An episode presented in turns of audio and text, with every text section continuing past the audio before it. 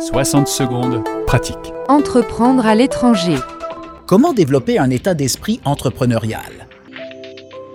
Pour développer un état d'esprit entrepreneurial, il vous faut d'abord développer ce qu'on appelle l'état d'esprit de croissance, growth mindset en anglais.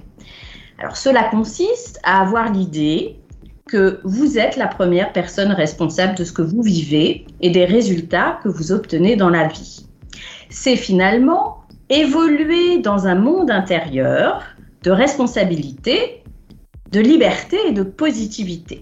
Ça va induire un certain nombre de comportements, comme le fait de relever des défis, même très ardus, de persister et de continuer vos efforts face à des obstacles ou des revers, et puis aussi de vous nourrir de la critique, notamment euh, de celle de vos clients, pour en tirer des leçons pour mieux avancer.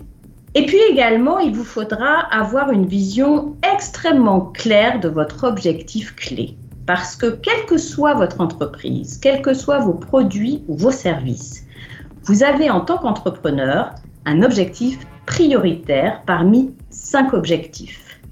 Vous les trouverez en commentaire de ce podcast. 60 secondes pratique avec Sandrine Gelin-Lamrani. françaisdanslemonde.fr